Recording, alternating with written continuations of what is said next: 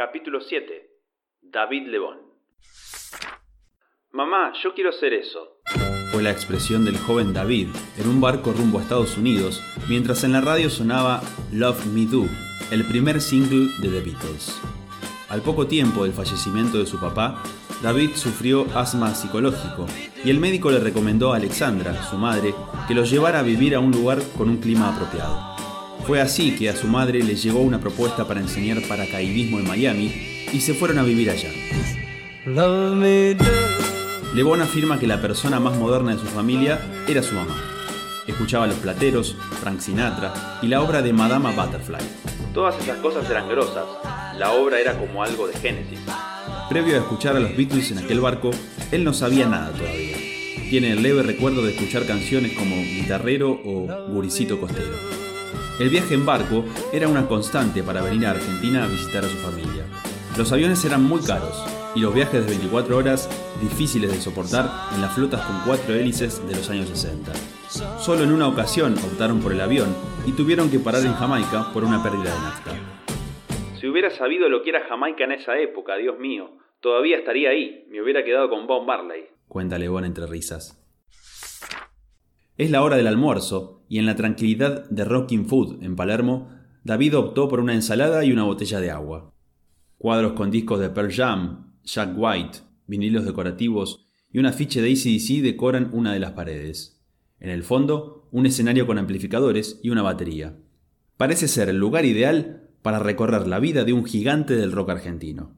David es un tipo muy divertido, amable y apasionado a la hora de relatar los hechos, e intenta ser lo más detallista posible. Llegó a Estados Unidos en la época del Flower Power y, de a poco, se fue volviendo un Beatle, sacando todos sus temas con la guitarra. En aquellos años tuvo la oportunidad de ver de cerca la carrera de grandes hitos de la música mundial, como Frank Zappa, los Beach Boys y Jimi Hendrix.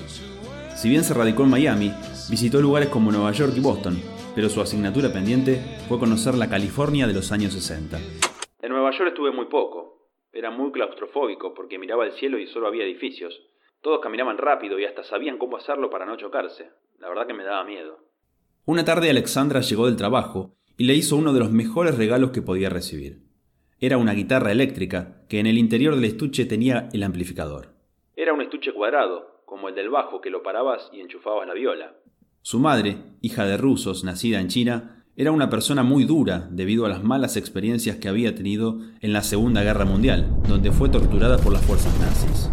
Ya en Estados Unidos se dedicó a enseñarle a chicos de 17 años a saltar en paracaídas. Yo le decía, cortada vieja, ya está. Y me hizo caso. Se hizo manicurista y yo iba a la escuela y laburaba en un negocio de ropa. Entre los dos, más o menos nos manteníamos. Es fanático de la televisión. Al llegar a Norteamérica, conoció la pantalla a color y a diferencia de lo que ocurría acá, la variedad de los canales era mucho más amplia. Cosas como Disneylandia o Los Picapiedras me volvían loco. En aquel momento Los Picapiedras era un programa para grandes, como Los Simpsons ahora. Tocaban temas serios. Se pudo dar el gusto que pocas personas en la Argentina se deben haber dado. Ver a los Beatles en vivo. Pero, lejos de ser una satisfacción, para él fue una tortura. Era un chico de 12 años y ante el gran tumulto de gente se asustó. No escuchó nada y apenas pudo verlos porque estaban en la loma del orto, según dice. Muchas personas se caían y desmayaban y David, que había visto las películas de Gary Cooper y de John Wayne, pensaba que se estaban muriendo. Lo que ves en la televisión está bien tomado, e inclusive se escucha bien, pero eran dos baflecitos chiquitos y en medio del griterío no se escuchaba nada. Lebón recuerda ver cómo Ringo, ante la falta de asistentes, se armaba la batería solo. Distinta fue la experiencia con Jimi Hendrix, a quien pudo ver en un estadio de Miami. Cuando lo vi me bastó. Ya no necesité más de los Beatles ni nada.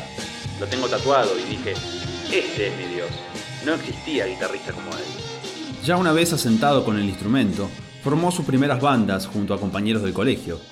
Primero fueron The Alley Cats, donde tocó la guitarra, y tiempo después fue el baterista de The Lords of London. Hacían algunos temas propios, pero al escuchar canciones como Help pensaban que era imposible componer cosas de ese nivel. A David le encantaron los aplausos y comenzó a percibir que tocar en vivo era una linda forma de comunicarse. Si bien en la escuela le enseñaban a leer y tocar música, Le quería ir más allá. En su casa ponía el tocadiscos en 16, Escuchaba las canciones en tiempo más lento, pero con la misma tonalidad, y sacaba temas como Taxman de los Beatles. No me interesaban las escalas. Quería tocar solos, como los de Hendrix o Harrison. Durante varios años viajó solo a la Argentina para visitar a su hermana y a su abuela. A los 17 vino pensando que era una visita más, pero una mañana fue al Teatro Coliseo a ver a Almendra y Manal, y le cambió la cabeza. Se dio cuenta de que quería cantar temas en español y lo sedujo la posibilidad de ser parte de un movimiento que estaba dando sus primeros pasos. Las letras de los blues norteamericanos son muy similares. Acá la postura era otra. Canciones increíbles como Avellaneda Blues o Gabinetes Espaciales me volaron la cabeza y decidí quedarme acá. Salió del concierto, llamó a su mamá y ella entendió perfectamente. Siete años pasaron para que David vuelva a fincarse en la vieja casa de Arpilleros y Mendoza, en Barrancas de Belgrano. David afirma que al llegar a la Argentina muchos amigos le decían que Hendrix tocaba con la guitarra desafinada. Si bien era cierto, intentaba explicarles que ese problema se debía a que le había sacado varios resortes de la parte de atrás de su Stratocaster para poder estirar las cuerdas tanto para adelante como para atrás con la palanca. Hendrix es uno de esos músicos con los que se emociona al hablar. Lo mismo ocurre con Eric Clapton, al que fue a ver en su última presentación en River. Me quedé con los ojos cerrados, escuchándolo todo el tiempo. Keith Jarrett también forma parte de esa lista. Todas las mañanas ponía Over the Rainbow y me largaba a llorar. Todas las fucking mañanas. Le costó adaptarse al sonido y a los instrumentos que había en nuestro país. Cuando tenía 12 años escuchaba guitarras que 5 años después todavía no habían llegado a la Argentina. Fue fuerte, pero también lindo, porque Luis Espineta me dio la posibilidad y me abrió las puertas para poder componer. En tiempos de pecado rabioso, grabarían Mañana o Pasado, que fue la composición de David que hizo emocionar hasta las lágrimas a Luis Alberto. Me daba vergüenza porque tenía tres acordes y él hacía 40.000. Cuando lo escuchó dijo, qué simple, y se le cayó un lagrimón.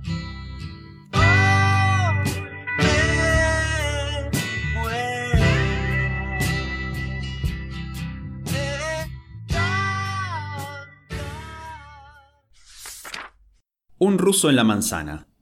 Una vez instalado en Argentina, David comenzó a frecuentar La Manzana, un boliche ubicado en las Heras y Pueyrredón, que había comprado Billy Bond. El ruso o yankee, como le decían en el ambiente, frecuentaba el lugar que estaba lleno de equipos e instrumentos para que los músicos de la escena local se juntaran a zapar. Una noche, apadrinado por Héctor Stark, le permitieron subir y tocar algunos temas. Fue en esa velada donde conoció a Papo, quien terminó contratándolo como bajista de la primera formación de Papos Blues. Billy no se quiso quedar atrás y lo invitó a sumarse a las filas de la pesada del rock and roll como guitarrista. Por primera vez, David tuvo la posibilidad de acercarse a aquello que tanto anhelaba, formar parte de la historia del rock argentino. A pesar de ser guitarrista, Papo le ofreció tocar el bajo, reto que Lebón aceptó y superó con creces. La formación se completó con Black Amaya en batería. ¿Cómo eran los ensayos de Papos Blues? Lo que tenía Papo era que, por ejemplo, se copaba con Black Sabbath y tocaba todos sus riffs. Pero con Papos Blues fue distinto. Compuso El Viejo, Algo ha cambiado, Hansen, muchas canciones que se notaban que eran argentinas. Gran estirador de cuerdas, tocaba mucho mejor que yo, lejos. El tipo había escuchado mucho blues y se copó. En el 71, Papos Blues grabó su primer disco homónimo, y paralelamente, David participó de la grabación de Volumen 1, de la pesada del rock and roll. Lebón recuerda que una tarde estaba grabando el blues Tengo algo que decirte, y vio que pasaba Walter Malosetti, padre de Javier, reconocido bajista. Billy lo vio y lo invitó a grabar un solo. Walter aceptó y se puso a tocar durante varios minutos. Cada tanto levantaba la vista, pero siempre la seña de Billy lo invitaba a seguir tocando. Estuvo como una hora, y Billy le puso un pedazo al disco de Gavis, otro al mío y así lo repartió. ¿Cómo funcionaba la pesada? Realmente era muy divertido, y cantaban todos.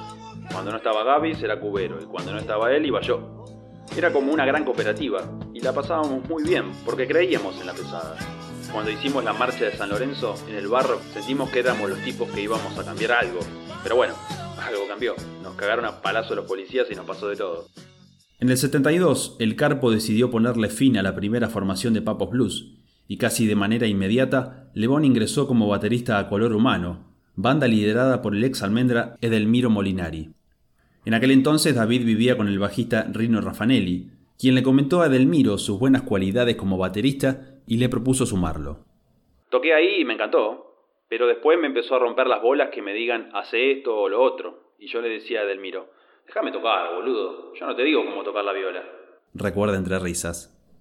Lebón comenzó a afianzar su relación con Spinetta, a quien había conocido en la época de Papos Blues, al punto tal que sus reuniones eran diarias y el flaco prácticamente vivía en su casa. Luis siempre fue un ídolo para mí, hasta me ponía nervioso cuando hablábamos. No tuve ídolos salvo él. David se moría de ganas por tocar junto a Spinetta, hasta que una tarde se sentaron en el patio de su casa y se lo propuso. ¿No puedo tocar con vos, Luis? Sí, David, pero esperemos unos meses para que no se arme quilombo con Edelmiro.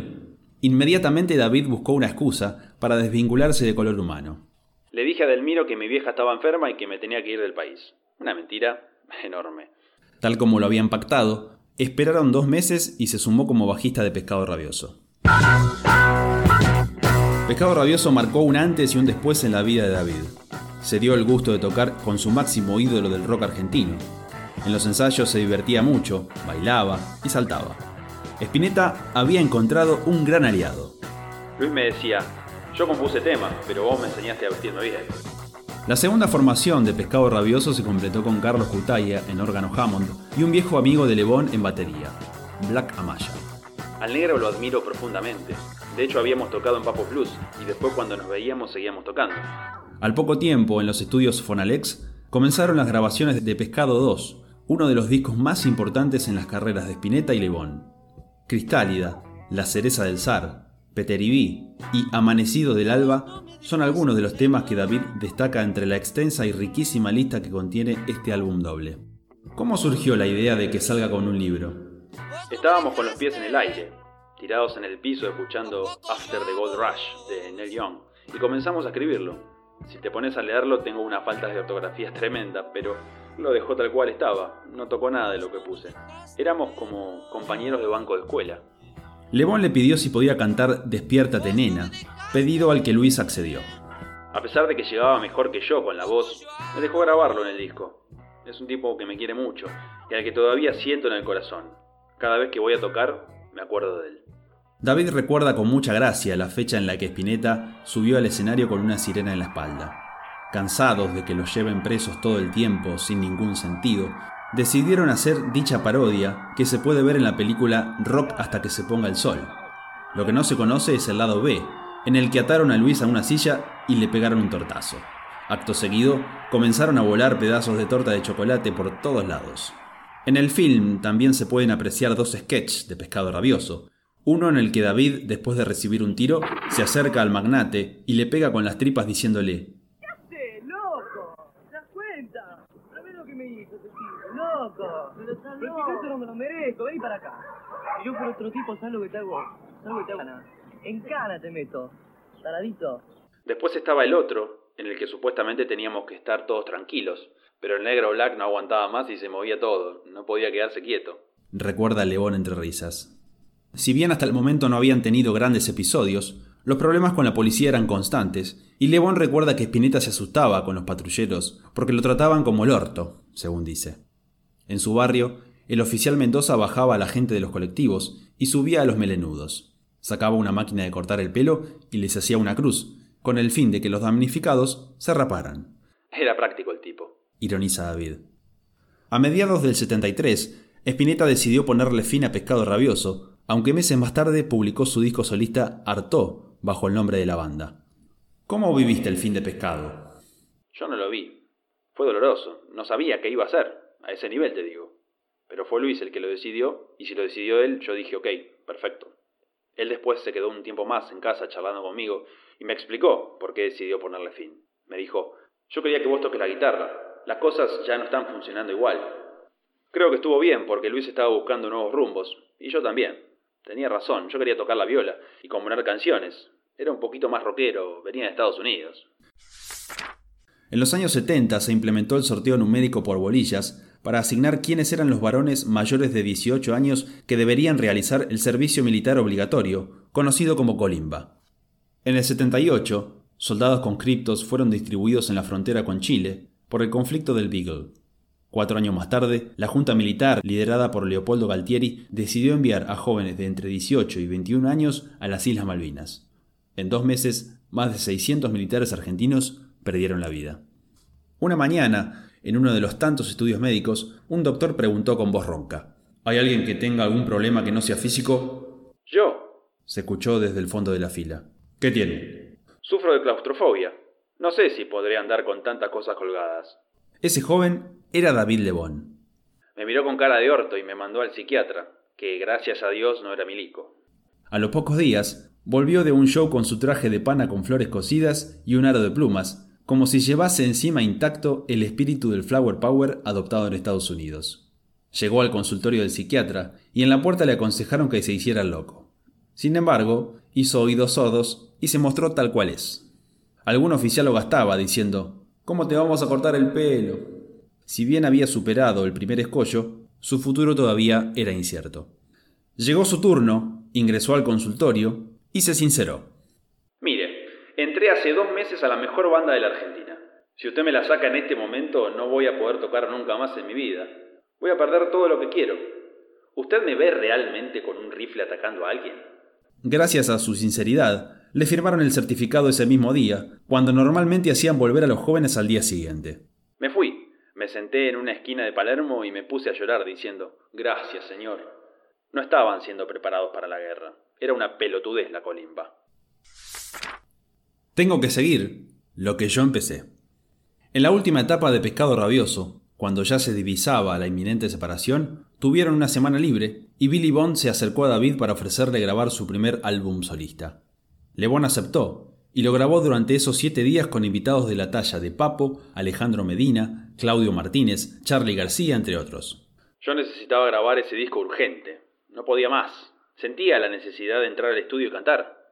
Uno de los temas que se destaca en este álbum homónimo es Dos edificios dorados.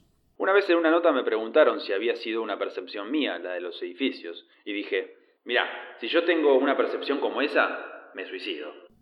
Si bien había tenido algunas intervenciones en Pescado Rabioso, su voz no era tan conocida, pero algunos músicos del ambiente veían en él un gran potencial.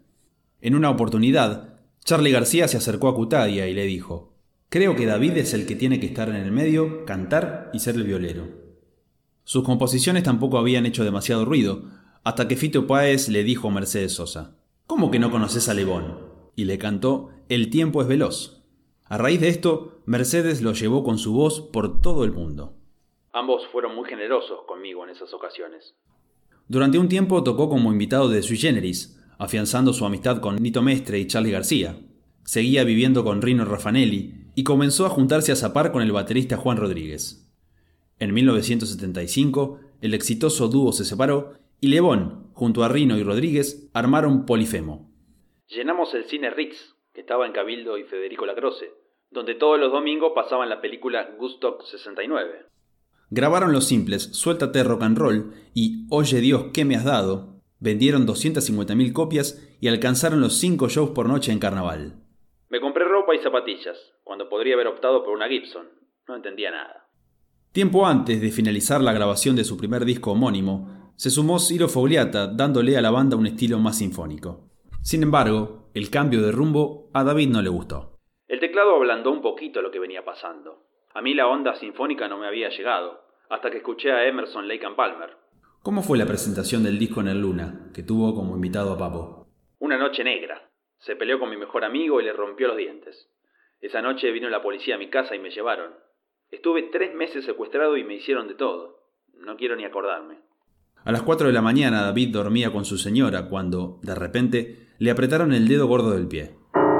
Al despertar, sobresaltado, lo sorprendieron cuatro tipos vestidos de traje negro. No se preocupe, señora, lo traemos enseguida, dijo a su mujer uno de los tipos al cerrar la puerta. Justo había nacido Panchi, uno de sus hijos, al que no pudo ver por unos meses. Fue toda una cosa muy fuerte. Me preguntaron si sufría del corazón. Como un boludo les dije que no, y me pusieron una picana. No tenía idea. Yo cantaba canciones de amor, estaba en otro planeta. El cuñado de Juan Rodríguez era un milico abogado muy fuerte en esa época, y creo que andaban en alto mando. Me encontró y me sacó. Cuando me dijeron, te vinieron a buscar, creí que me fusilaban. ¿Por qué crees que te llevaron? Había un señor que estaba muy enojado conmigo, porque sus hijos eran amigos míos y venían a fumar a casa todo el tiempo. Era una época donde yo meditaba y estaba totalmente en otra cosa. Entonces el viejo pensaba que yo era el dealer. Los fines de semana no había oficiales en las comisarías, y cualquier tipo de alto rango podía hacer cualquier barbaridad. Esperó a que sea sábado y me mandó a tres tipos que conocía, porque tenía que ver con los milicos.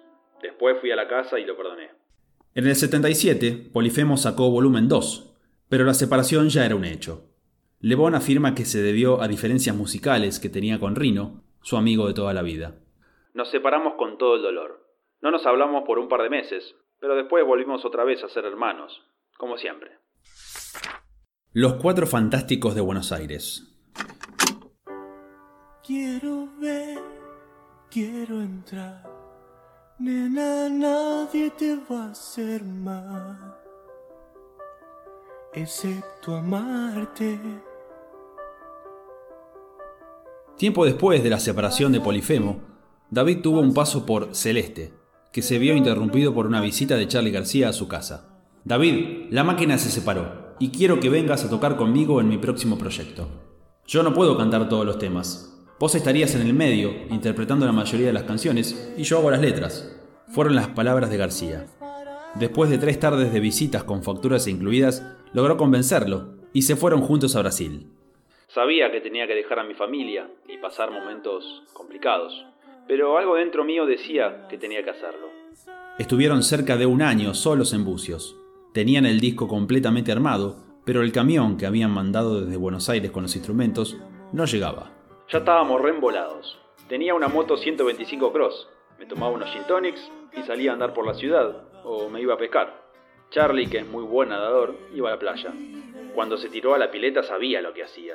No es ningún tonto. Ríe David, recordando cuando en el 2000 García se tiró del balcón de un noveno piso a una pileta en un hotel de Mendoza. ¿Qué buscaron musicalmente en esos primeros momentos? Si hay dos dibujantes va a salir algo diferente de cada uno quizá más lindo que lo que pueda realizar uno solo. Laburábamos mucho con la composición. Seminare, por ejemplo, es de Charlie, pero yo podría haberla compuesto tranquilamente porque se relaciona con la melodía que hago con mi voz. Está elegida como la canción más escuchada en Argentina. Un día Charlie me dijo, te regalo Seminare, pero no lo de Sadaik. Charlie y David decidieron que el productor del disco debía ser un viejo conocido, Billy Bond. Viajaron a San Pablo, donde se había radicado años atrás, fueron recibidos por Billy en la metrópolis paulista y esa misma noche llegaron Oscar Moro y Pedro Snar con los instrumentos. El baterista venía de tocar en la máquina de ser pájaros, mientras que el bajista, compasado en madre atómica y alas, había deslumbrado a Charlie tocando en un club de jazz. Eran las 4 de la mañana, enchufamos todo y nos pusimos a tocar. Cuando lo escuché a Pedro dije, con el solo hago la banda. Desliza David soltando una carcajada. Llegaron a Argentina y debutaron en el Festival de la Genética Humana en julio del 78, en el Luna Park. Ahí la gente estuvo quieta, escuchó los temas y apenas aplaudió. Pero el golpe inesperado sucedió cuando presentaron con una orquesta su primer disco homónimo y el rechazo fue notorio. Un desastre. Nos putearon y abucharon todo el tiempo. ¿Por qué crees que se dio esa recepción? Porque siempre todos tenemos dudas. Nos creímos el verso propio y tratamos de hacérselo creer a la gente, pero el público es inteligente. Cuando llegamos mucha bola no nos dieron, porque subimos cancheritos. También había muchos que querían ver a alguno de nosotros con nuestras bandas anteriores, a Charlie con Nito o a Moro con los gatos. Esta unión fue rara. Arduos ensayos y bajar un poco el ego fue la medicina acertada para revertir la situación. No fue tarea fácil, porque las críticas eran fatales. Pudieron lograrlo un año más tarde, con el lanzamiento de su segundo álbum, La grasa de las capitales. ¿Qué ya tus ideales. ¿Qué importa tu canción? Iniciaron un camino en el que, de a poco, se posicionaron como una de las mejores bandas de la escena local. El disco está basado en la revista Gente, que para la banda representaba la grasa de la sociedad de aquel momento. David le atribuye esta idea a Charlie, a mí me encantaba tocar, hacerlo solos e irme a dormir. Me gustaba escucharnos a los cuatro juntos.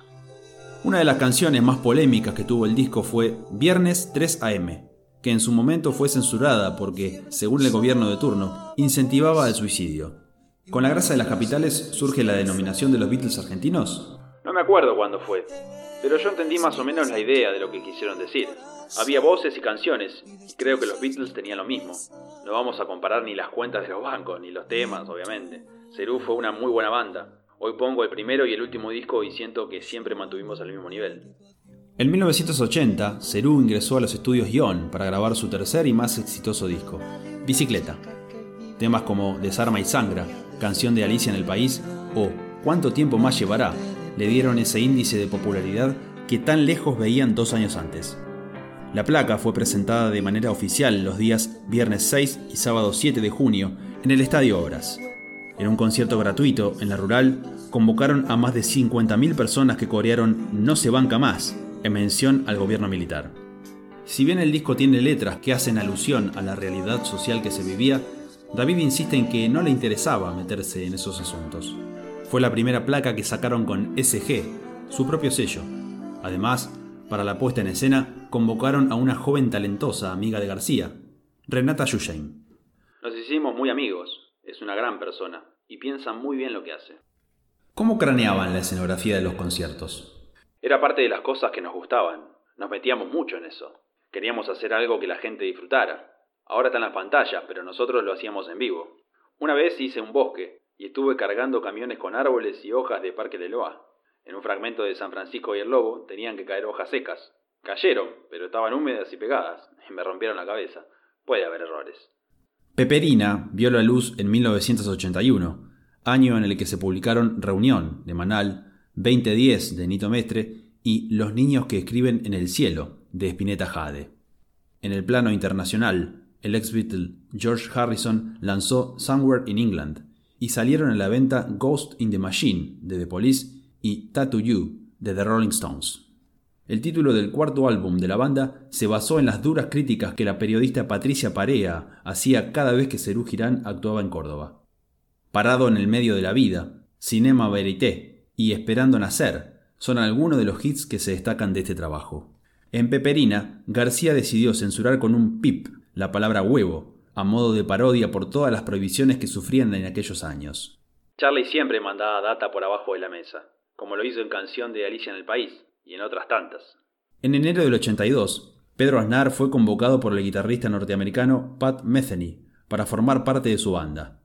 Luego de una gira por la costa atlántica, el 6 y 7 de marzo, la banda realizó sus conciertos de despedida en el Estadio Obras y se disolvieron. ¿Por qué decidieron separarse? Cuando tocamos en Río de Janeiro, Pedro le acercó un cassette a Pat Metheny, que tenía temas de los Beatles y otros suyos. El tipo lo llamó para tocar y le dije, anda porque es tu oportunidad. A Charlie no le cayó muy bien, pero Greenback se volvió loco. Le pareció terrible que en el mejor momento nos disolviéramos. No fue culpa de Pedro. Lo hablamos y salió así. Durante la década del 80, David afianzó su carrera solista sacando al menos un disco por año. El tiempo es veloz, fue el primero después de la separación de Cerú Girán, y la ilustración de la portada la hizo Spinetta. Esto se repetiría varios años después, con la tapa de Deja Vu, aunque en esta ocasión fueron más de 170 los dibujos que le regaló el flaco para que eligiera. A inicios de los 90, comenzó a manejarse la posibilidad de un posible regreso, algo que finalmente ocurrió con la edición de un nuevo disco, Cerú 92. En diciembre del 92 realizaron dos conciertos en el estadio de River Plate. Fue lindo pasear en el autito de golf. Durante la prueba de sonido ellos zapaban arriba del escenario y yo daba vueltas en el carrito tocando la viola. Son cosas extraordinarias.